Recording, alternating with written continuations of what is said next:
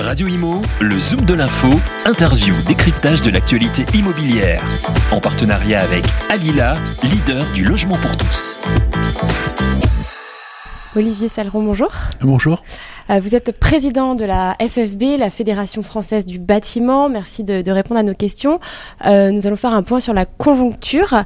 Alors, comment se porte l'activité euh, au global déjà? L'activité du bâtiment est, bonne actuellement. Nous avons euh, justement euh, de l'activité, des carnets de commandes qui restent encore à un niveau euh, haut. nous avons donc une prospective, une perspective sur plusieurs années en ce qui concerne la rénovation énergétique et évidemment le, la construction neuve de logements, mais aussi de bâtiments tertiaires et, hors logement sur plusieurs années, de nombreuses années. Donc tout ça, on est très optimiste sur la suite. Mais vous le savez, ben, depuis deux ans, nous avons subi quatre crises euh, successives, le Covid, la première crise des matériaux il y a un an, la crise de l'énergie cet hiver, et puis maintenant la guerre en Ukraine, euh, effectivement, qui a freiné euh, non seulement cette activité, qui pourrait être bien meilleure, malgré le fait qu'on emploie 86 000 salariés de plus que le premier jour du Covid, ce qui est quelque chose d'extraordinaire dans le secteur. Oui, l'emploi résiste. Voilà, l'emploi résiste, mais malheureusement, ben, les écueils, c'est aujourd'hui encore, qui a été accéléré par la guerre en Ukraine, c'est le prix des matériaux, le prix de l'énergie, et donc qui s'envole. On, l'a vu sur les graphiques, cette envolée euh, extraordinaire, mais destructrice quasiment, euh, de, chiffres qui vont de, de, 50 à 100% à 200% euh, sur certains matériaux du bâtiment. Là-dessus, bah, évidemment, ça fragilise nos entreprises, ça égrène nos marges qui étaient déjà pas bien hautes. Donc oui, attention, danger pour la suite. Si des mesures ne sont pas prises, mais comme d'habitude, hein, nous allons travailler non seulement avec les élus locaux, mais aussi avec le gouvernement. Oui, avec les assises du BTP, donc après euh, les législatives cet été. Voilà, ces fameuses assises sont plus que bienvenues. du BTP qui ont été annoncées euh, avec Bruno Le Maire, que la FFB a voulu avancer justement juste après les législatives. Alors évidemment, les thèmes qui ont été proposés par Bruno Le Maire, il y en a 6 ou 8 qui, qui sont ben, directement dans les propositions que nous avions faites depuis des semaines et des mois, et j'allais dire des années. Donc le message a été euh, bien, bien compris.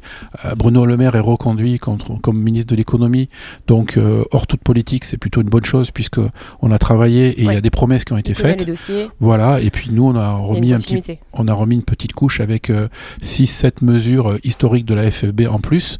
Et, et donc là-dessus, on va bien travailler cet été pour bien préparer le printemps, pardon, printemps oui, mais surtout la rentrée et surtout octobre avec, j'allais dire, la rentrée des parlementaires aussi, pour, euh, s'il y a à voter des lois euh, favorables à notre secteur, le faire immédiatement parce que euh, cette situation n'est pas irréversible.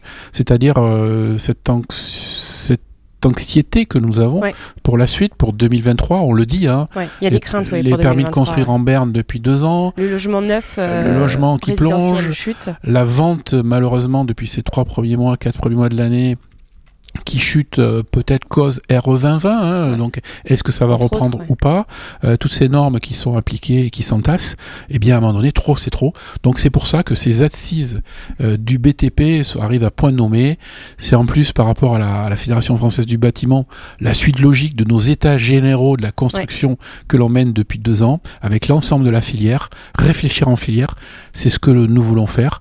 Et pourquoi pas créer un institut, une organisation euh, euh, beaucoup plus pérenne dans l'avenir euh, pour la construction, très proche des ministres et du gouvernement en tout cas, qui régissent le, monde de la construction.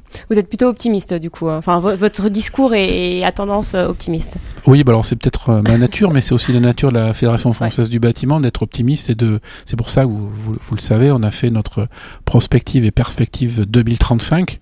C'est de voir comment sera, comment peut devenir le bâtiment euh, dans 15 ans, euh, dans 12 ans, dans 13 ans. Euh, oui, toujours voir beaucoup plus loin. Donc, voir beaucoup plus loin, c'est toujours un signe d'optimisme. Mm. ça veut dire qu'on veut travailler dans le même sens avec l'ensemble de la filière, mais réaliste évidemment, parce que quand il faut frapper fort, critiquer fort, eh bien, on sait le faire. Vous savez le faire. juste un petit point, vous en avez parlé tout à l'heure de, de ma prime rénov. C'est un succès. On peut faire un petit point sur le marché de l'amélioration entretien, justement? Oui, bien sûr, ma prime rénov est un, est un succès, 700, 800 000, et là on est encore en progression, donc tant mieux. Alors effectivement, c'est privilégié peut-être aujourd'hui les gestes simples, mais c'est mieux que rien. Évidemment qu'on voudrait avoir 800 000 rénovations globales par an, mais ça va coûter entre Ouais. 40, 50 ou 70 000 euros, euh, suivant les logements. Donc aujourd'hui, on sait bien qu'en face, s'il n'y a pas d'aide, s'il n'y a pas de, de, de solution de financement, on n'y arrivera pas. Donc ces gestes simples, eh bien, euh, chaque fois qu'on isole sa maison, euh, peut-être un geste simple, chaque fois qu'on on change de moyen de production, eh bien c'est peut-être 30, euh, 40%, quelquefois 50% d'économie d'énergie, c'est déjà pas mal. Les objectifs sont très hauts, donc oui, il faut continuer là-dessus. Et puis bon, euh, voilà, il faut expérimenter aussi euh, ce qui va arriver en rénovation énergétique, mais aussi en, en RE 2020 pour savoir où on va et si les objectifs politiques qui ont été donnés euh, par l'Europe, mais aussi notre gouvernement ou ex-gouvernement qui allait bien plus loin que les normes européennes, eh bien évidemment, si on est capable de les tenir, nous on sera présents. Après, est-ce que nos concitoyens euh, ou les services publics auront euh, assez de budget pour réaliser ces travaux? Ça, c'est une autre histoire, mais en tout cas, ça nous concerne. Euh, la, chute du logement neuf, euh, vous l'expliquez par justement la RE 2020 et euh, la zéro artificialisation nette des sols, ou il y a d'autres choses encore? Là, Le prix des matériaux, c'est un peu tout cumulé, quoi, en fait. Oui, voilà, c'est une accumulation de mauvaises nouvelles Ouais. pour, pour le logement individuel neuf qui, qui avait plus que bien résisté, hein, Oui. parce que ben, nos concitoyens aspiraient justement à qui plaisait, en investir fait. dans la pierre, hein, la famille, la pierre, Ouais. c'était ça. Aujourd'hui, oui, la, con- la contrainte qui n'est pas expérimentée, on ne sait pas euh, au pourcentage près euh, le surcoût de la RE 2020, donc c'est une anticipation aussi. Euh, je pense que les vendeurs de, de, de maisons individuelles ont bien fait peut-être leur job, mais en tout cas, on crée une espèce de bulle en fin d'année avec cette augmentation, pareil, extraordinaire des, des ventes. Mais aujourd'hui, on paie le prix. Donc, nous, ce qu'on espère, c'est que ce soit juste conjoncturel et que, que les ventes re- remontent. Après, Mais vous avez raison, les matériaux coûtent plus cher, mais la RE 2020 coûte plus cher.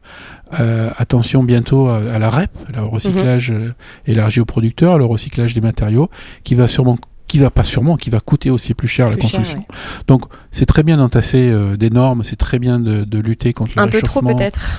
Un, un peu trop, un peu trop vite. Ouais, un peu trop Voilà, vite. un peu trop, un peu trop vite, parce que c'est facile d'écrire des choses, c'est facile de, de- de- de- que les technos écrivent certaines choses sur papier. Ensuite, il faut les réaliser. derrière, Et puis, je vais vous dire, hein, nous, tant qu'on a des clients, ça marche. Le jour où on n'aura plus de clients, bien sûr. eh bien, ce seront des licenciements massifs. Euh, un dernier point sur la, la formation à la rénovation énergétique. Euh, Qu'est-ce que vous envisagez? Alors, il y a un programme que vous portez, c'est le programme FIBAT, euh, qui, qui- qui est très bien fait. Oui. Euh, Alors le, alors, le programme FIBAT, euh, c'est pas un nouveau programme. Moi, Ouais. je l'ai fait il y a 20 ans. Ça existe depuis 2000, euh, 2007, je crois. Enfin, ça a oui, été créé en 2007, oui, hein, oui, oui, c'est ça. Donc, moi, je l'ai fait, voilà, il y a, il y a- Ouais. il y a- il y a- il y a pratiquement 20 ans, pers- personnellement. Donc, c'est pas nouveau, hein. Ouais. Mais en revanche, oui, il a toujours vécu. Il va être réactivé à partir du moment où l'objectif, c'est la rénovation énergétique. Et donc, si on compte des centaines de milliers, et nous l'espérons, de rénovation globale, si ce problème de financement est résolu, oui, nous allons encore plus former euh, nos chargés d'affaires, nos techniciens, nos contremaîtres et aussi les gars sur le chantier. Ouais. Mais vous savez, euh, tous les gens qui sortent de formation aujourd'hui et de l'école depuis quelques années, euh, ils savent travailler sur les nouvelles technologies, mais aussi sur les nouveaux matériaux. Et non au CFA BTP et ailleurs, et en alternance, euh, je veux dire, tout le monde, tout le monde s'y est mis euh, par choix mais par obligation surtout, puisque les nouvelles normes existent, donc ça va aller très très vite. Moi, j'ai aucun problème sur euh, la compétence euh, que l'on peut atteindre et l'expertise de nos ouvriers, de nos salariés, mais aussi du nombre. On l'a vu, on est capable d'embaucher. Oui. L'objectif 2023, moi je l'ai donné il y a déjà deux ans, c'était 150 000 salariés. Pour l'instant, on en a 86 000. On est sur la bonne voie, à condition que les assises euh, du BTP nous éclairent bien l'avenir. Bien sûr. Et juste sur ces 86 000, euh, quels sont les profils? Est-ce qu'il y a des... Vous parliez de réorientation tout à l'heure euh, lors de la conférence de presse. Ça représente quelle part justement de, de ces emplois? Alors en, en pourcentage, je sais pas exactement, mais ce n'est plus anecdotique que des jeunes gens, euh, jeunes adultes plutôt, de 30, 40 ans, se réorientent dans des secteurs du concret. Alors ça a été euh, les top chefs de la pâtisserie, de la cuisine. Aujourd'hui, nous, c'est le top chef de chantier. Vous le savez, on communique beaucoup euh, euh, sur les WorkSkills avec Oui. Euh, avec Christophe Furios, le coach de rugby qui va qui va qui va coacher nos concurrents, nos experts. Mais voilà, ça, ça, montre bien aussi cette vision supplémentaire, moderne, en tout cas de, de nos métiers qu'il faut faire qu'il faut faire connaître. Vous parliez des réseaux sociaux tout à l'heure. Voilà, des réseaux sociaux. Et donc effectivement, on n'attire pas que des jeunes jeunes jeunes gens, on attire aussi des jeunes adultes. Et la réorientation aujourd'hui euh, est beaucoup plus présente, et tant mieux. Euh, puisque c'est des gens motivés. Et je veux dire en quelques mois de formation, euh, ils sont très actifs, très volontaires. Souvent, c'est pour créer leur entreprise, ben, tant mieux, parce qu'en tout cas, ils restent dans, le, dans les métiers du bâtiment et de la construction. Et là-dessus, on, on, est, on est fiers que l'attractivité se montre aujourd'hui par les chiffres et qu'on arrête de caricaturer le secteur, parce que le secteur est innovant, numérique, euh, écologique. Et, donc, c'est comme c'est par, par là qu'on va attirer nos, nos concitoyens. Merci beaucoup, euh, Olivier Salmon. Merci beaucoup. Radio Imo, le Zoom de l'info, interview, décryptage de l'actualité immobilière. En partenariat avec Alila, leader du logement pour tous.